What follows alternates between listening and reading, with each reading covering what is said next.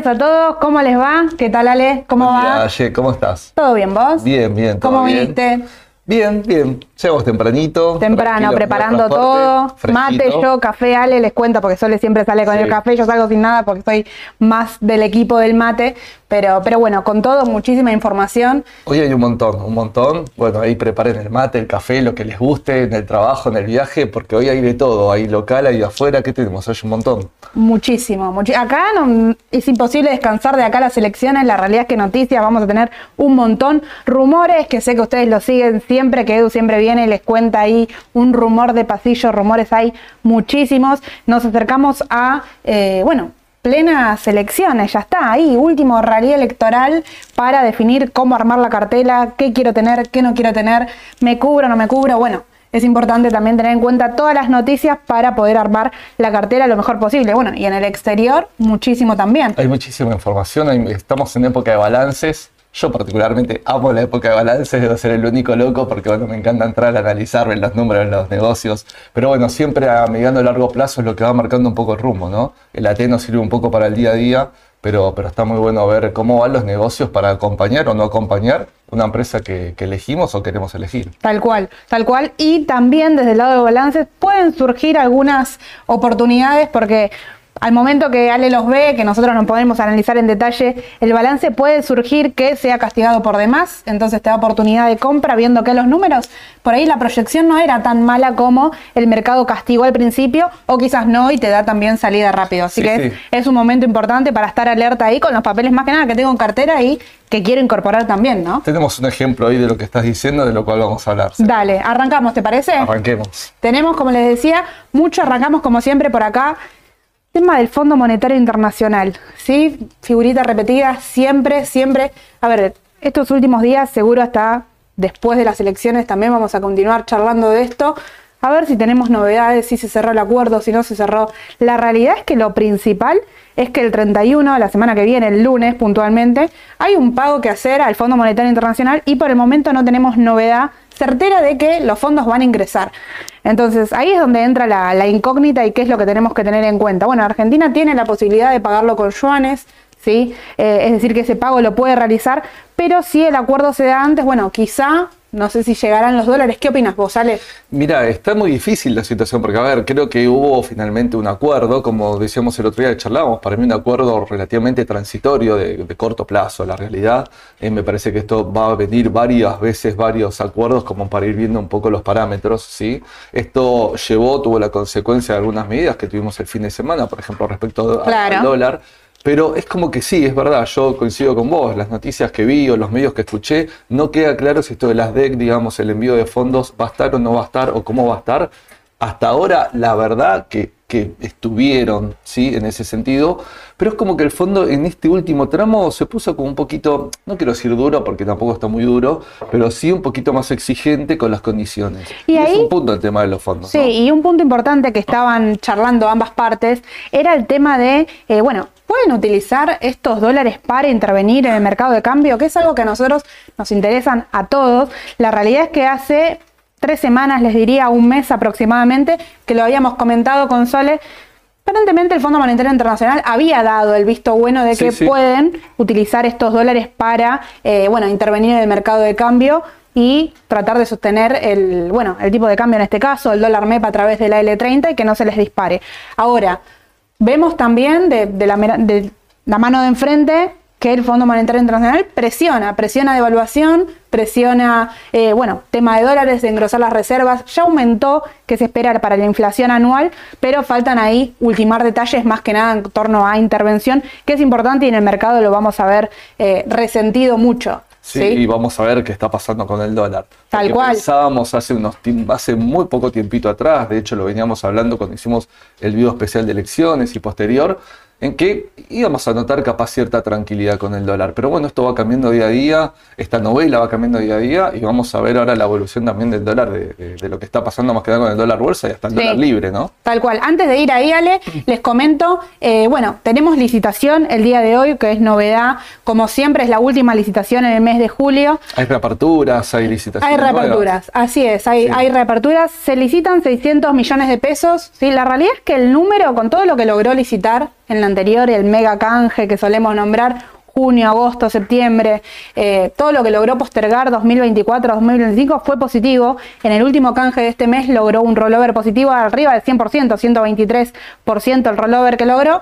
Eh, pero una licitación en este momento, plena negociación con el Fondo Monetario Internacional, si bien quizás no es la preocupación principal en el día de hoy, es importante tenerla en cuenta.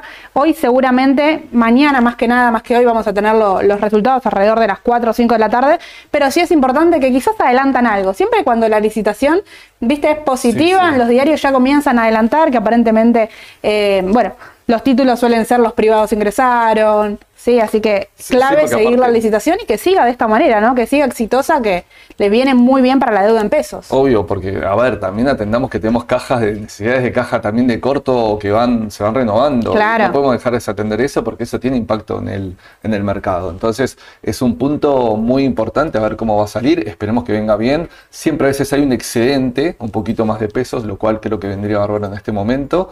Así que bueno, vamos a esperar a mañana el resultado. Sí, sí. Así que tenemos dos preocupaciones para ver durante la jornada de hoy. El FMI que sigue latente, que no lo pierdan de vista porque es lo que está haciendo mucha volatilidad en el mercado.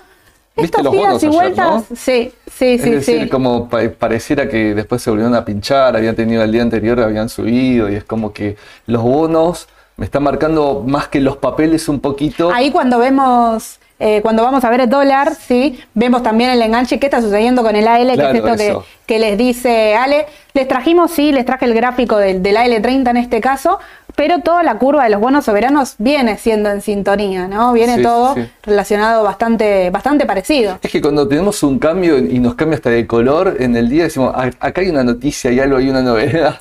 Entonces nos está marcando un poco el tiempo también en estos días, es decir, se está reflejando primero los bonos, obviamente los papeles también se sí, sí, Pero ya los papeles estuvieron dentro de todo poco mixtos, pero ni grandes subas ni grandes bajas. Sí, sí, sí, sí. Eh, y por último, Ale, me habías comentado que algo sucedió con IPF. Sí, IPF se está por determinar el tema del monto de lo que el Estado argentino debería pagar al fondo, no me acuerdo bien el nombre, Bradford, algo así, digamos, de Inglaterra.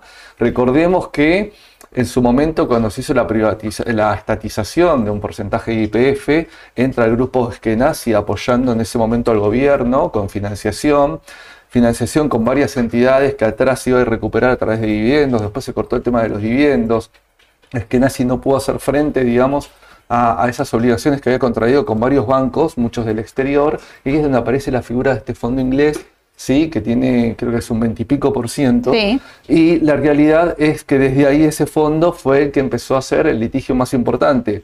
Digo porque la gente se queda con el tema de Repsol. Con Repsol ya hubo un acuerdo, ya hubo un pago, ese punto ya está, digamos, tratado. El problema es este 20, 20 y pico por ciento con este fondo, en lo cual el fallo no fue favorable y se está determinando el monto. Sí. Siempre la gente, y esto lo vimos viendo desde vivos desde el año pasado, la preocupación de la tendencia del papel de IPF por este punto. A ver, y volvemos a retirar lo mismo que decimos siempre.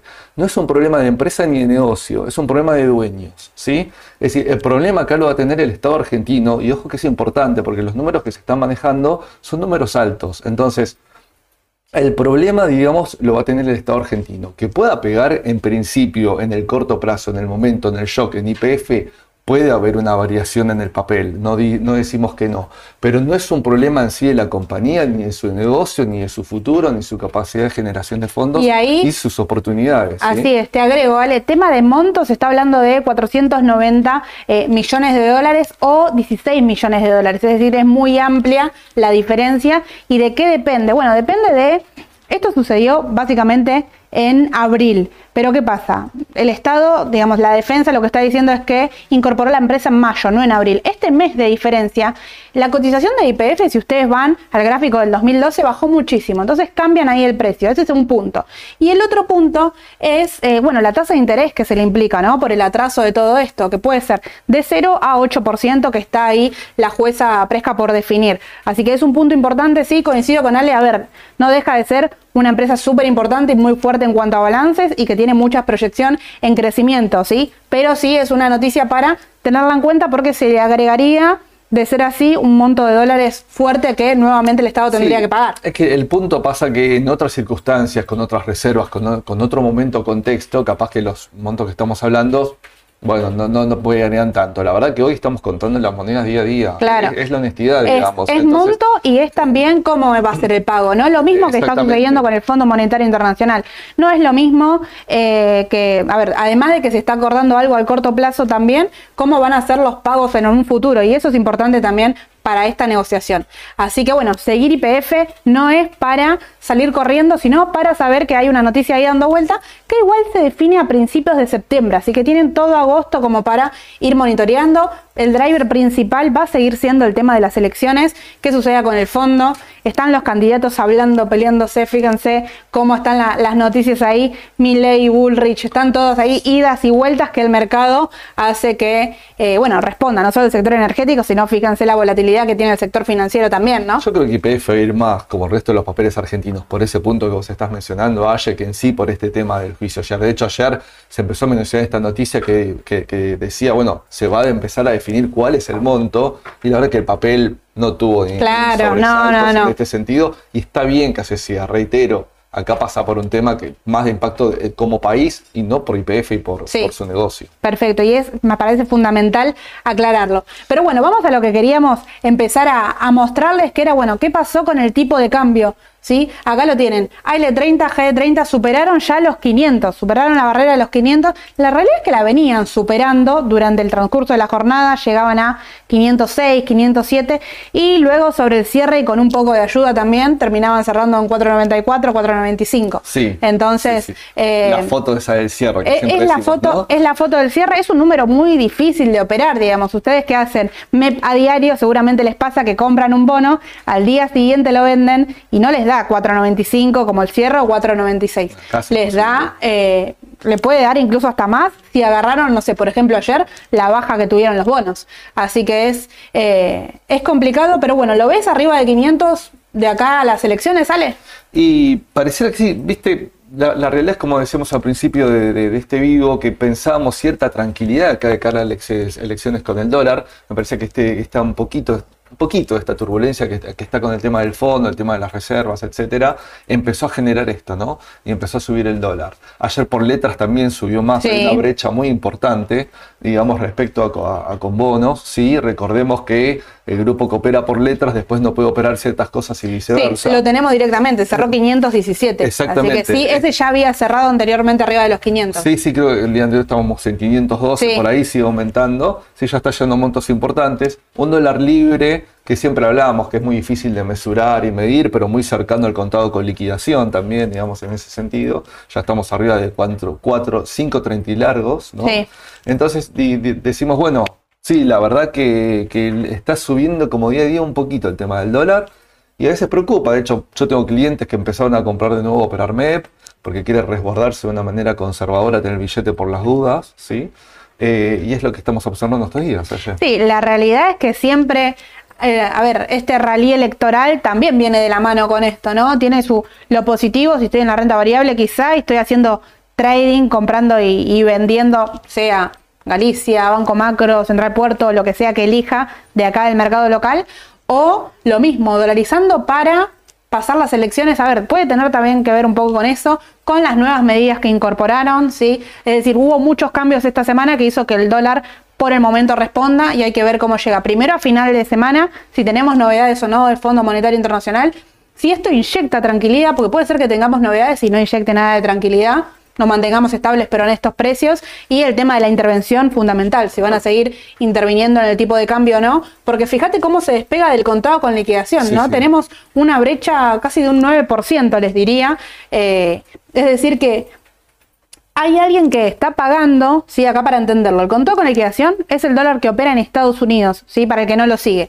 Esto quiere decir que hay alguien que está pagando este 9% por demás, no comprando dólares locales para estar fuera del riesgo local.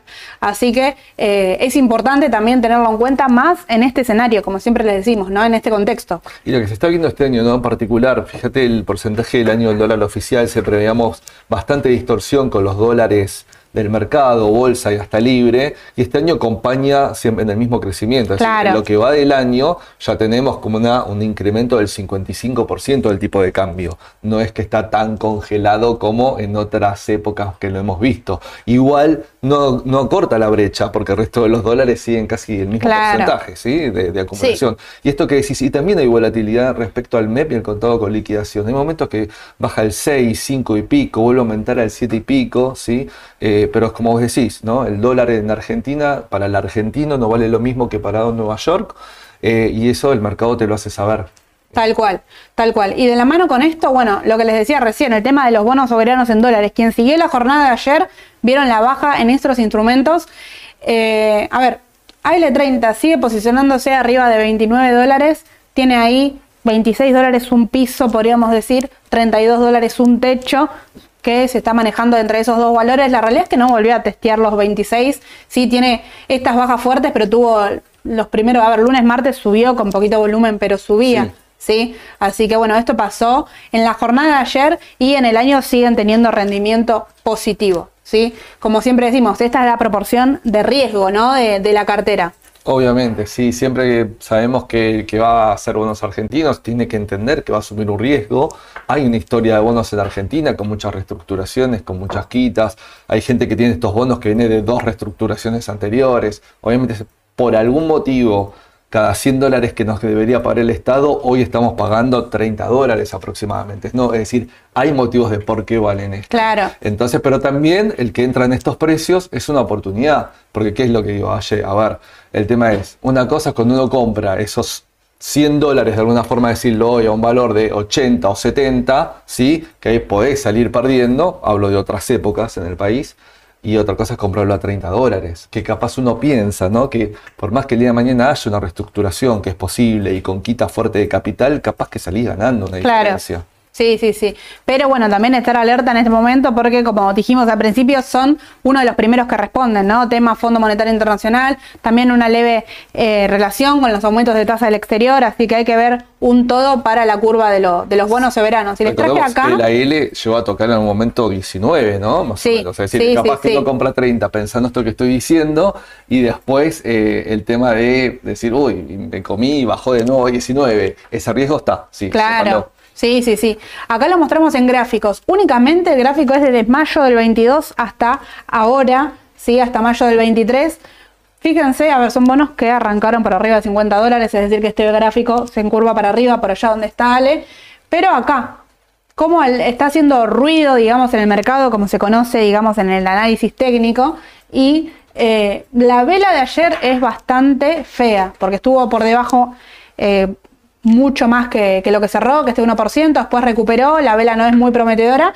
Y acá abajo, fíjense, mayo 23, julio 23, todo el volumen operado en este bono. Impresionante el tema del volumen. Ayer un volumen grande vendedor, así que importante tenerlo en cuenta porque están saliendo del AL30 eh, y eso tiene que ver también, bueno, va a inyectar volatilidad, como siempre decimos, las que poco volumen tienen son muy volátiles. Y las que mucho operan, lo mismo, ¿sí? tienen mucho interés lo, el AL30, así que síganlo, el tema del volumen. Y acá es lo que les comentaba, fíjense, ahí el techo de los 32 dólares, techo acá 29, 30 también, y después 26, que serían estos máximos de acá que los ven en, en pantalla.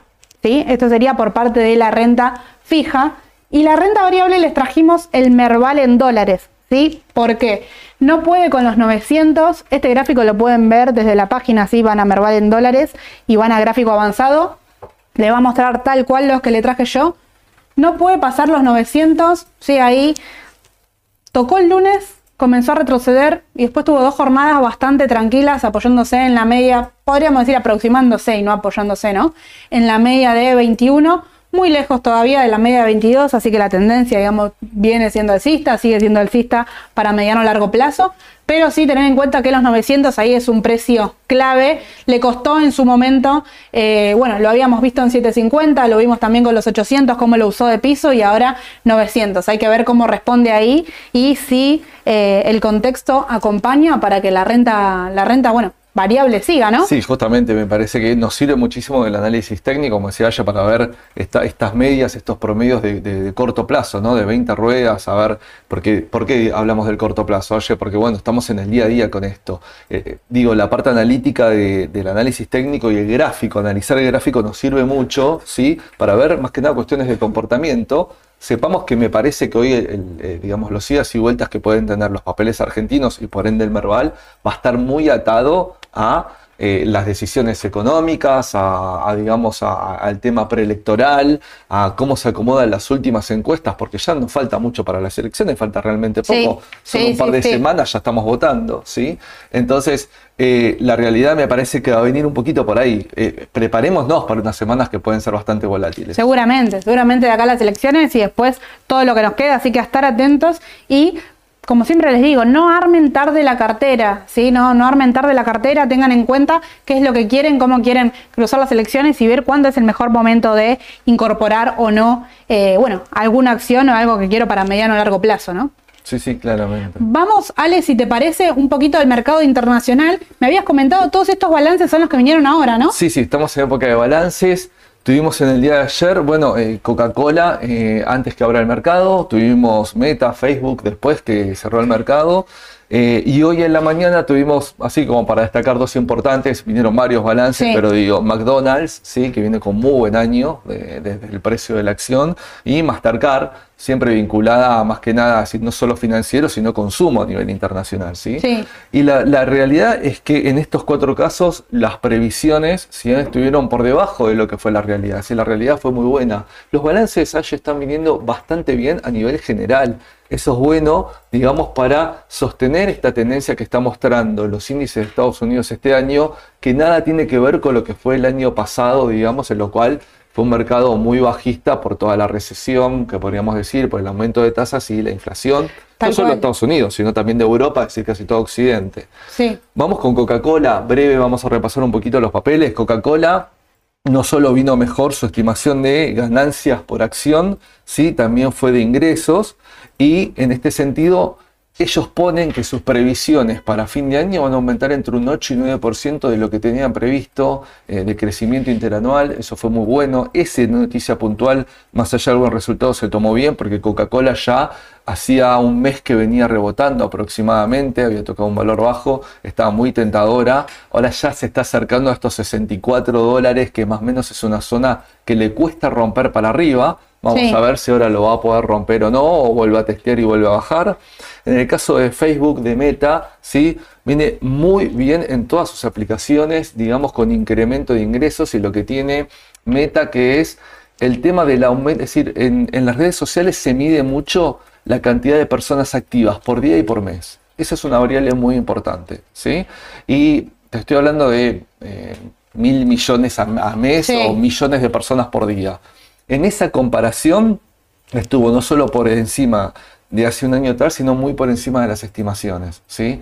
Entonces, ese dato fue muy importante, sumado a que ellos dijeron que tienen altos costos en inteligencia artificial, pero que están laburando en la reducción de costos, agrupando un montón de, cuestiones para poder, digamos, eh, maximizar ese beneficio y ser más eficientes.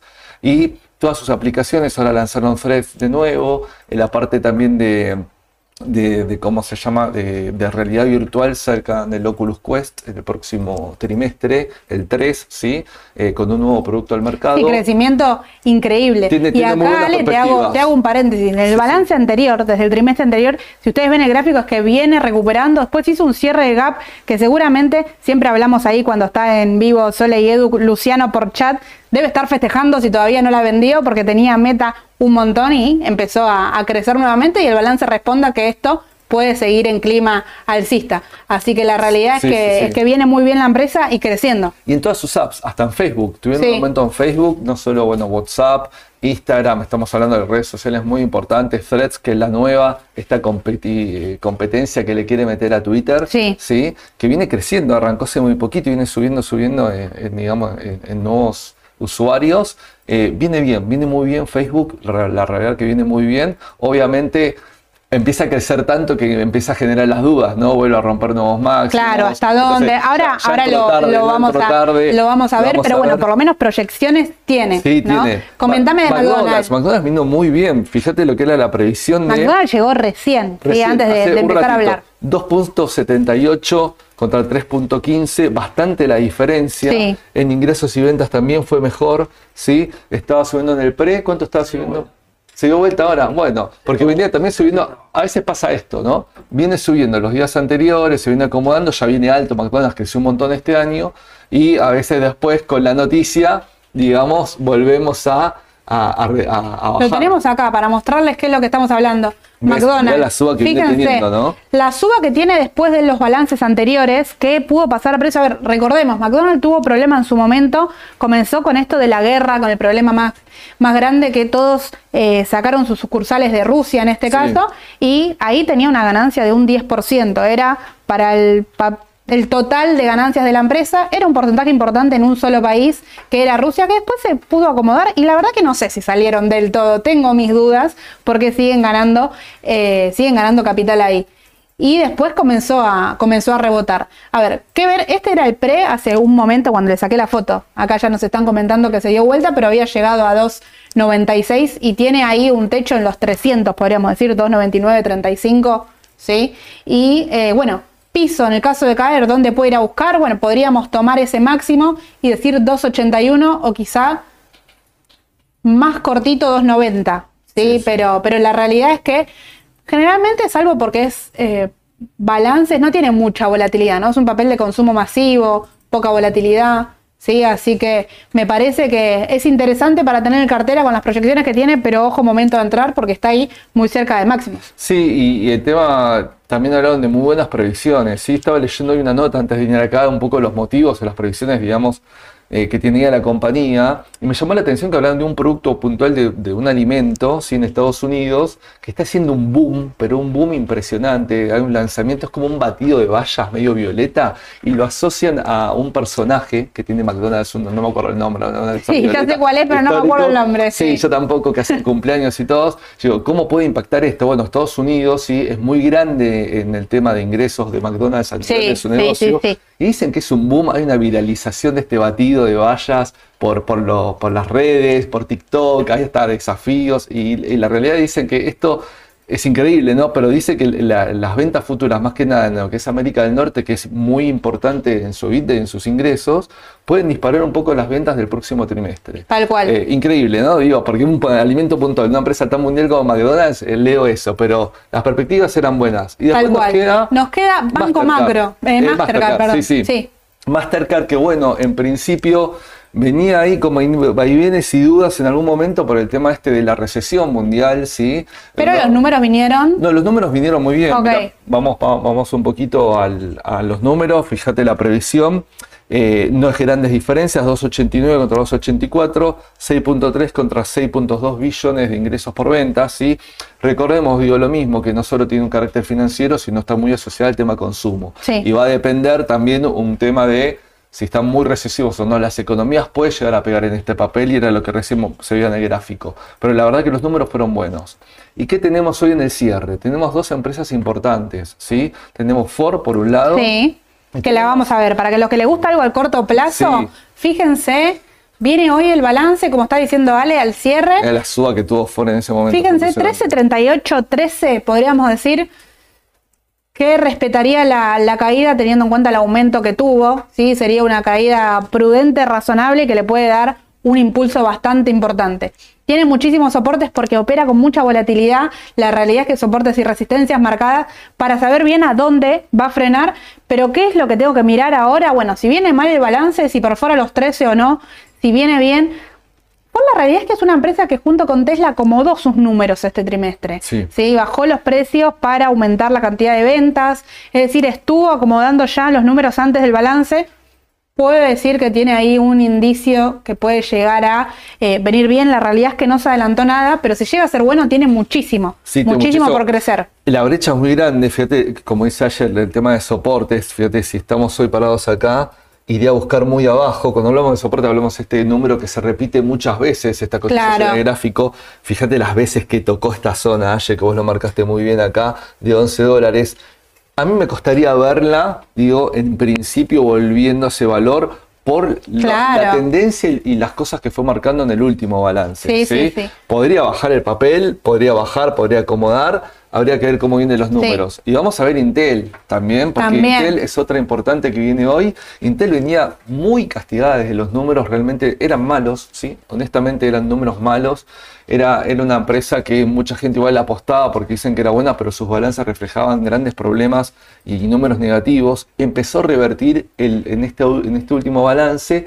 Va a ser clave, te digo, esto Intel, porque era, es confirmar si hay una recuperación desde sus números contables o volvemos a caer en estos números malos que tenía previamente. La había ¿sí? destacado Edu también. Sí, fíjense, Edu se las destacó acá en mínimos directamente para ingresar y comenzar a subir. Cumplió, subió. El último balance fue relativamente bueno, así que es importante. El sector, lo único inconveniente, digamos, que puede llegar a tener es este conflicto ahí de vuelta con China, exportación, si te lo permito, si no te lo permito. Así que eso para tenerlo en cuenta. Y como positivo, ¿sí? Recuerden que hay ahí una ley que todavía no salió dando vuelta que Biden le puede dar a las empresas de semiconductores. Intel sería una de las beneficiadas, un capital para, eh, bueno, aumentar la producción, seguir aumentando la, la inteligencia obtenida. ¿sí? Es una industria que tiene mucho para crecer y la realidad es que es un papel que, como dijo Ale, venía muy castigado en torno a ganancias a comparación con los demás. No creció, sin duda no creció lo que creció, no sé, Nvidia, AMD o otro papel Sí, del sí, sí. sector. AMD, pero claro que es como su competidor nato, Claro. ¿sí? había tenido mucha mejor performance, tenía mejores números que Intel. Sí, también. sí, sí, sí. Así que clave analizar el balance de Intel y sigan, como siempre le- les comento, el tema del volumen. Pero bueno, esto un poco en torno a balance. Pero hay otra noticia puntual clave en Estados Unidos ayer que como les decía no fue lo importante en sí el dato duro sino que después tuvimos las palabras de Powell no se tuvo la decisión del aumento de la tasa de interés finalmente aumentaron un 0,25 que era lo que eh, bueno un poco lo que se estaban adelantando los analistas lo que ya daban por por hecho prácticamente fue así, aumentó 0,25. En ese momento el mercado, a las 3 de la tarde tuvimos el dato, de hora de acá. 3 de la tarde el mercado normal, no, no mucha volatilidad. 3 y media empezó a hablar Powell, ahí tuvimos un poco más de volatilidad. Y destacó nuevamente la, eh, la rudeza, digamos, de que puede seguir aumentando la tasa de interés. Recuerden, agosto está de vacaciones, así que sería septiembre, tienen ahí un mes de receso. Pero yo creo que lo más destacado que, eh, que dijo es que los datos ahora juegan un papel clave. Dato de inflación, dato de empleo, sí, lo dijo así puntualmente, que vengan en agosto, en septiembre, si es que llegan a venir antes del aumento de la tasa de interés, bueno, son claves para definir cuánto va a aumentar, cuál va a ser la, la agresión y, eh, bueno, si es necesario seguir, ¿no? Yo creo que el aumento va a haber, pero sí que se va a fijar 100% en los datos, porque el último de inflación fue muy bueno. Fue muy bueno. Aparte, si tomamos el pico que tuvo inflación a mediados del año pasado, que fue casi un 9% interanual, desde ahí hubo mes a mes no paró de bajar la inflación. Es decir, Sí. los invito a buscar cualquier, vamos a traer algún gráfico, pero no hubo mes que no bajara la inflación desde mediados del año pasado. Ya estamos desde ese 9 en 3,5, creo, 3, casi Tres, 3, tres 3, 3 el último, tenés razón, 3 el último. Está muy, él habló de un objetivo del 2%, yo lo veía muy difícil a principio de año. La, realidad es que cerca, igual, igual habló de un objetivo, entre paréntesis, ¿no? Habló de un objetivo del 2% hace un año con una inflación en un 6-7%, hasta gracioso te Sí, diría, sí, porque sí. era sostenía 2%, sostenía 2% y estaba lejísimos, tenía que hacer muchísimas cosas. Y lo raro ya. es que lo decía 2% para allá, o sea, sabíamos que esto iba que sí iba a ser lo imposible para llegar, pero le iba a llevar su tiempo, ¿no? No era algo, él quería resolverlo de un día para el otro, la verdad que era algo que se tuvo que ir trabajando. Después, calmó un poco las aguas, dijo que de forma paulatina iba a llegar al objetivo, pero al principio quería llegar de forma inminente y la realidad es que es algo problema a nivel mundial, ¿no? Que no lo pudo, no lo pudo solucionar a corto plazo. No, puede cuesta acomodar, pero la realidad es que eh, las medidas están teniendo efecto. Vienen ¿sí? respondiendo, Eso sí. es bueno, es decir, sería hasta muy malo, me parece, para el mercado si, si estaría por arriba de la previsión o volvería a rebotar la inflación en Estados Unidos. Creo que ese impacto sería realmente fuerte en el mercado.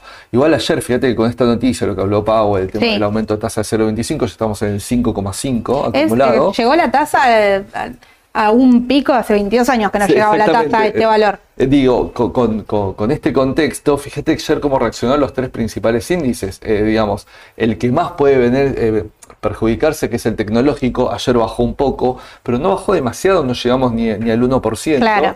Y tanto eh, el S&P estuvo neutro y el Dow Jones estuvo, bueno, que es natural, pero estuvo positivo. Entonces, digo, ya la reacción también, a pesar de las palabras que fueron un poco duras del mercado ayer, no, digamos, no, no fue tan grave en principio. Vamos a ver la rueda de hoy cómo se presenta, porque bueno, estamos hablando que esto fue durante la tarde de ayer, ¿sí? Pero vamos a ver hoy cómo, cómo se presenta la rueda, pero Tal cual. hasta ahora el mercado lo está Tuvimos, bien. sí, antes de la apertura, un dato clave que es, también es importante tener en cuenta, que es el dato del PBI, trimestral de Estados Unidos, que vino 2,4 y se esperaba un 1,8. Así que el dato es positivo y el pre lo tenemos.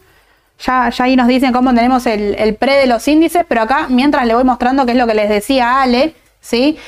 Hasta el momento que hablábamos, al igual que McDonald's estaba positivo, el Standard Poor's estaba positivo también y lograba pasar 4,57, que era un punto importante. Todos suben, todos lo- los tres principales índices están subiendo, más el índice tecnológico que sube más de un 1%, pero el, bueno, el Standard Poor's, precios claves al corto plazo, 4,57, sí, como les dice Ale, prácticamente neutro, ¿no? Un aumento del 0,2 en la rueda de ayer, nada, ¿sí? Y hoy, mira, ¿no? Ahora lo, lo que nos dicen acá nuestros compañeros está rebotando. Es decir, fíjate cómo tomaron las palabras de ayer. ¿no? Sí. Eh, a mí me Sí, gusta, sí. me gusta el mercado afuera. Y fíjate esta tendencia que estás mostrando en el gráfico. Este Sí, eso te iba a decir. Tendencia alcista, estas son la, la regresión lineal ¿sí? de las últimas 200 ruedas. Y acá sí tener en cuenta que si llega a venir una noticia, bueno, negativa, podemos justificar una baja al corto plazo, digamos, del análisis técnico con un estocástico bastante alto. Así que ahí tener en cuenta eh, qué hacer al momento si definir si entrar o no. La realidad es que si se sostiene por arriba de 4.57, fíjense cómo testeó acá, testeó acá, ¿sí? Y acá se aproximó, podríamos decir que queda un poco más abajo, pero se sostiene por arriba, tiene todavía recorrido y su máximo recién en 4.79. ¿Sí? Recuerden que las principales empresas tecnológicas, muchas ya lograron llegar al máximo, incluso hasta pasar, caso Nvidia, por ejemplo, sí, sí. eh, que son las que incentivaron este índice particular, que es el que más está subiendo, que es el índice de tecnología. Mira qué ¿sí? cerca que está. Ya está muy está cerca. muy cerca de los máximos, está cerca ahí de los, de los 400. Tiene que definir qué hacer con los 380, 381, sí, que hoy estaba abriendo por encima. Así que para monitorear durante la jornada de hoy, después podríamos decir que tiene un número, me animaría a decir que es 385, pero hay que, hay que medirlo. Hay que medirlo puntual, pero no lo tengo marcado, pero después ya es directamente 400, ¿sí? Así que ahí no hay duda. Es un, un sector muy golpeado con esto de la tasa de interés, ¿no? Sí, sí, pero fíjate qué bien marcado está la tendencia, ¿no? Mira, mira lo que fue eh, durante todo el año pasado y más, y ya como este año empieza a revertir. ¿Por qué? Porque también se empieza a revertir, empieza a aflojar, a aflojar la tasa de interés, empieza Sí. a aflojar la inflación que estamos hablando. Se habla de recesión o no, para mí esto es muy particular, para mí ya estaba en la recesión desde hace un tiempo, ¿sí? Pero están hablando de esto de la recesión económica que podría afectar un poquito por esas palabras, pero me parece que la tendencia está bien marcada. Los índices siempre hablo que a largo plazo para mí son, este año fue una oportunidad, lo hemos hablado, lo hemos dicho acá, lo hemos mostrado en una evolución de 15 o 20 años de los índices. Eh, que, que como siempre acá decimos, ¿no? que tenés 3, 4 años buenos, después tenés un año de ajuste muchas veces por alguno u otro motivo y después siguen creciendo. Es decir, el muy largo placista Sí. siempre termina muy arriba con los índices. Y en Estados Unidos, sectores, digamos, a tener en cuenta que todavía no pasaron a precio este aumento por X motivo, ¿no? Por, por diferentes cosas particulares que puede llegar a ser, de- sí, de analizar por detrás a ver cómo va. Pero, por ejemplo, inmobiliario, ¿no? XLRE, que el tema de la tasa de interés 100% le afecta. La realidad es que viene con una tendencia súper lateral. No hizo este tirón todavía de aumentos. Sí tiene puntos particulares muy finitos y sigue subiendo la tasa de interés. Le cuesta pasar a precio y la realidad es que sí. Es, ahí hay muchas empresas relacionadas con las hipotecas. Así que a tener en cuenta, en cuenta eso. Pero si Powell empieza a ponerle pausa, bueno, quizás se empiecen a acomodar y sería un ETF, digamos, a tener en cuenta, que es este XLRE, como así también al sector financiero. ¿no? El Sí, sí. XLF, a ver, también le afecta el tema de las subas de las tasas de interés, pero no pasó a precio de este aumento, tuvo en el medio sí la crisis bancaria, pero hay que ver si ya logró acomodar sus números, los balances fueron relativamente buenos. Los balances de los Así bancos que fueron buenos.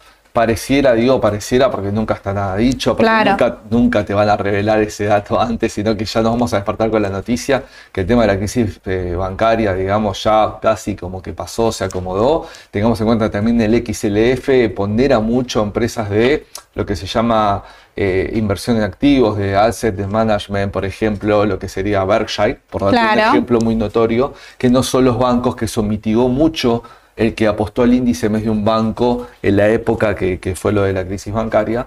Eh, es un sector que también eh, recuperó, ahora está más o menos definiendo, sí, pero que... que Pero no recuperó lo mismo que el tecnológico, No así que no, sí, para nada. tenerlo en cuenta. Y un tercer sector para mirar interesante que a mí me gusta es el energético, que vienen los balances el viernes.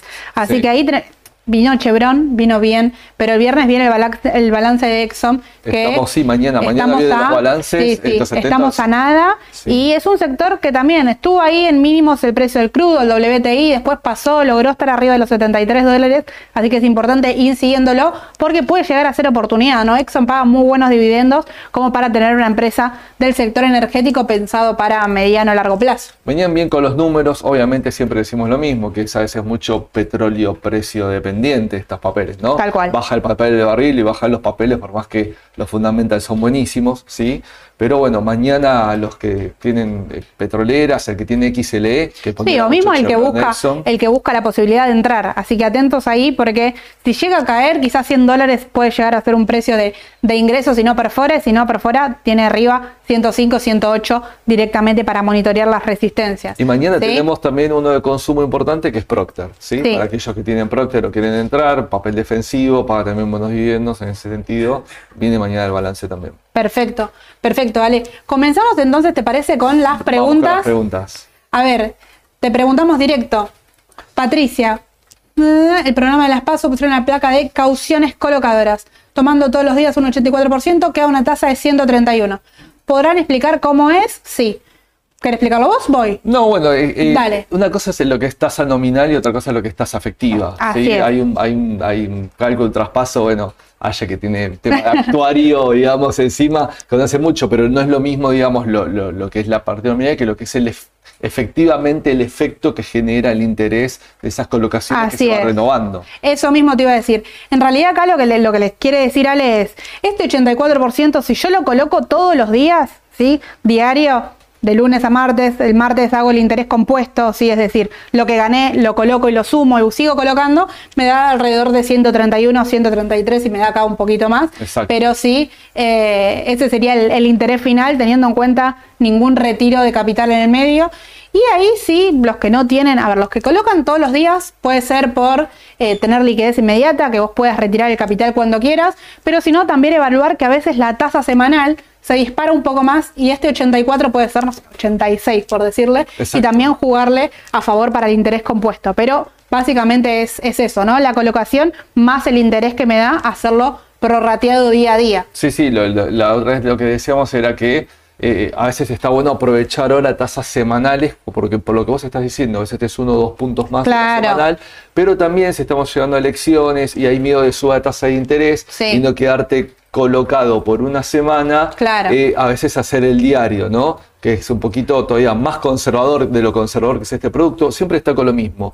En la historia del sistema financiero es el producto más conservador porque nunca se tocaron las cauciones, solo lo viene diciendo, ni en el 89 ni en el 2001 jamás se tocaron las cauciones y encima es un producto garantizado por el mercado. Es decir, cuando hablo del sistema financiero hablo de mercado de capitales, bolsa y hablo de bancos. En todo ese sistema financiero, para mí siempre y por lejos, Sí. voy a decir la palabra por afano, el producto entre comillas más seguro es la caución bursátil. ¿sí? Perfecto, así que Patricia, sin problema, si es para eh, un capital que no podés arriesgar, bueno, aprovechar esta tasa de interés, la realidad es que sí es del 84%, pero bueno, como dice Ale, lo puedes aprovechar de forma diaria o eh, semanal también. Como... Y, lo, y lo bueno, ¿no? La flexibilidad que te da, ¿no? Digamos, de que uno coloca un plazo fijo y lo tengo que dejar hasta 30 días y si tuve algo en el medio y necesito la plata, eh, es un tema. Y, y la caución es como eh, diario, un par de días, como mucho una semana, ponerle que colocas, tenés cintura financiera para Tal poder poner rápido la plata. Y acá consultan, bueno, ¿cómo vemos los bonos duales? La realidad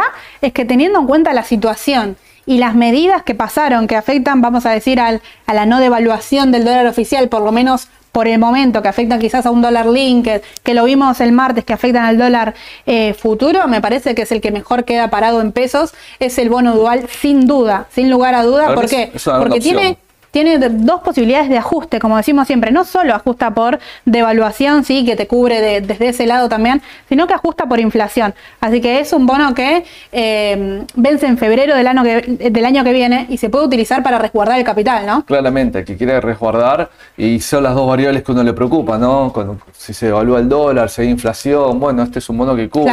¿Qué riesgo tenemos? Bueno, que capaz el próximo viernes, estamos hablando de 2024, veo una bola de pesos o con todos los temas que también hay que tener, pueda reestructurar o darte otro bono, reperfilar, pero la realidad es que en principio yo... Claro, estamos hablando, de, este estamos ¿eh? hablando de, cobertura, digamos, en torno a las elecciones y eh, lo que sí es importante son dos puntos. Uno, que maneja un volumen increíble, así que pueden entrar y salir cuando quieran, que eso es importante.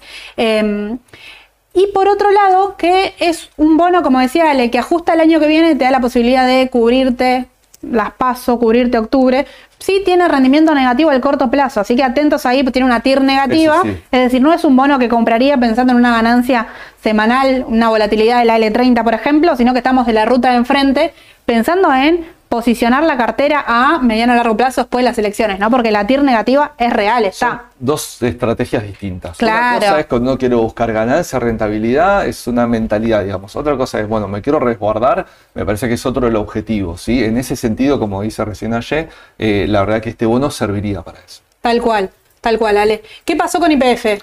No, bueno, y lo que hablábamos al principio, el tema de que la última noticia, esto de, que hablábamos del posible pago de. Como destacaste, igual, no, no, pasó nada en realidad con IPF. Salió una noticia que puede ser que afecte de acá a septiembre, es decir, a corto plazo no pasó nada puntual, pero, sí fue esa noticia que quizás afecta más el lado del Estado. Claro, sí, sí. Eh, ¿Qué pasa desde, desde los precios, desde el mercado, desde el análisis técnico? Bueno, 16 dólares, es decir, tiene un techo marcadísimo ahí, necesita un impulso positivo, un, buen balance, algo, una operación con mucho volumen para que logre pasar este techo y siga teniendo recorrido, porque insistimos, ¿no? Es una muy buena empresa. Es una muy buena empresa y para los que se conectaron más tarde, lo decíamos antes, es un tema Estado. Es cuánto el Estado argentino debería pagar por el tema del juicio, ¿sí? Pero no debería afectar en principio a IPF. Podemos tener volatilidad en el precio por esta noticia, alguna baja de corto puede llegar a pasar pero en realidad no afecta al negocio de IPF en sí.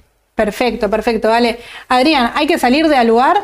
La realidad es que acá puntualmente depende de la estrategia con la cual la compraste. Si vos la compraste pensando en una posible eh, devaluación después de las elecciones, la realidad es que no, no hay que salir corriendo de la posición que armé teniendo en cuenta lo que puede pasar más adelante. Al contrario, mantener. Las claro, al contrario, mantener y aprovechar las bajas si es que te, quedó mal resguardado, aprovechar las bajas y sus mamás incluso. Pero digo, al corto plazo lo vimos el martes, también en el gráfico con, con Mau, eh, podía checar un poco porque había llegado al número que Edu había dicho de oportunidad al corto plazo, sí, llegó, pero como le digo, para mediano, si yo lo compré para resguardar el capital, no, no, no es momento de salir, teniendo en cuenta igual, ¿no? Que las medidas hacen que, eh, bueno, al lugar, los dólar linked, sí, el ROFEX, las medidas que fueron el domingo, el lunes, están más pensando en una, eh, se lo lleva más como una devaluación, desdoblamiento, perdón, que una devaluación.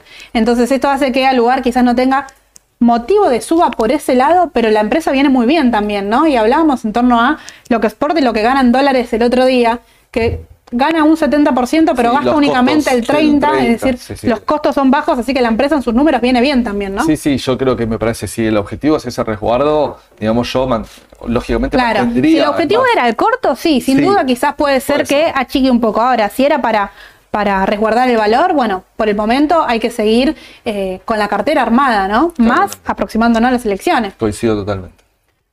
Bien, vamos con la última. Tenemos novedades eh, de vista que tiene una leve baja, oportunidad de entrada. Yo, para mí, es oportunidad de entrada. Acá el profe me va a decir con el último balance. No, no, para mí también. Sí, bueno, vista, a ver, tuvo un balance que no fue bueno, sí, si comparo contra el mismo balance del año anterior, de hecho.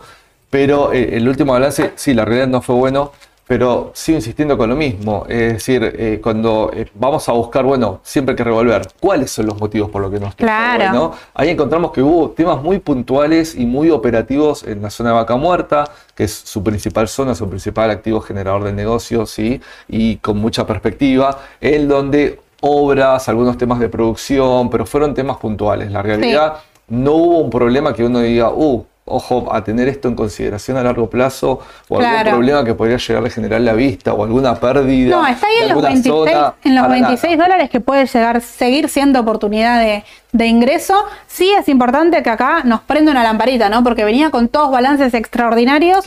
Hubo uno que puso una pausa, entonces sí, ojo ahí. Eh, para mirarlo, para analizarlo a fondo eh, y tener en cuenta para el próximo a ver si lo puedo acomodar. Pero digamos, la empresa viene con una tendencia increíble, y lo que proyecta, ¿no? Y tampoco nos asustemos, el otro balance tampoco es excepcional. A ver, es una empresa relativamente nueva, claro. está en una excelente zona de gran oportunidad para el país. Entonces, lo que digo es, para mí, al que está comprado más que nada de largo plazo, para mí un tropezón no es caída, que no se asuste y yo seguiría manteniendo vista. Perfecto, perfecto. Y oportunidad de compra, sí, bueno, desde este lado aparentemente sí, sin duda.